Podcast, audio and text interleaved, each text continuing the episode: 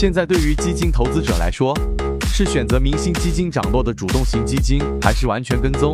指数的被动指数基金，一直是争论不休的事。主动型基金投资者看不起被动指数基金投资者的收益，被动指数基金投资者嘲笑主动型基金会有老鼠仓。那么，我们今天就来探讨一下这两种基金各有什么优势，又各有哪些欠缺的呢？先说优势，主动型基金的优势，一，就目前国内基金市场而言，排名前列的，比如前百分之二十五的主动型基金是跑赢大盘的，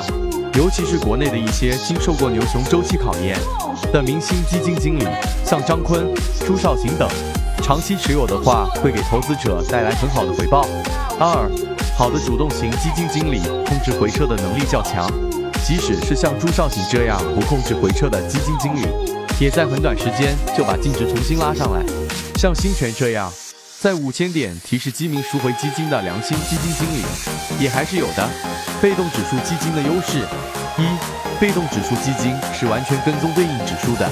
涨跌幅相对更容易判断，很容易利用各种技术分析方法去推测净值的走势，并且相对而言，各种估值的方法都可以用。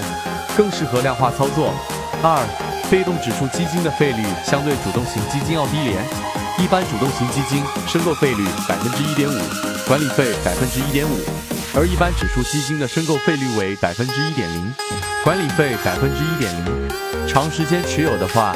尤其是管理费率差的也还不少。三、被动指数基金因为跟踪指数，所以基金经理的主动操作程度较小，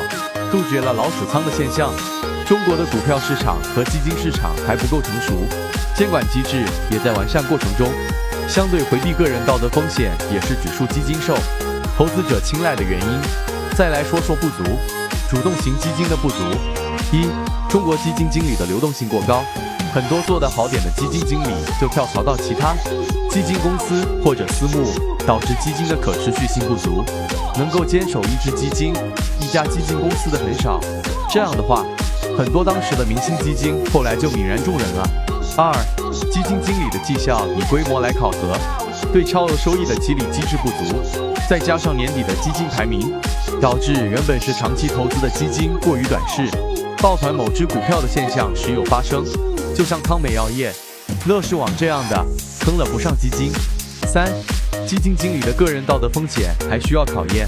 现在对老鼠仓的查处加大。但对基金高位接盘股票，跟私募或者个人投资者做默契操作，个人拿好处的是还需要严惩。被动指数基金的不足：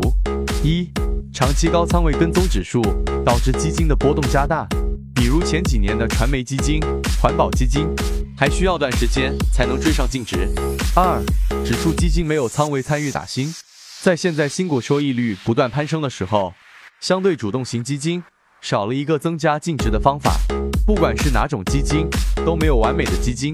即使是有完美的基金，也要投资者去挑选出来，而挑选的难度不比选股好多少。是选择主动型基金还是被动指数基金，完全是投资者在分析完利弊后，根据自己的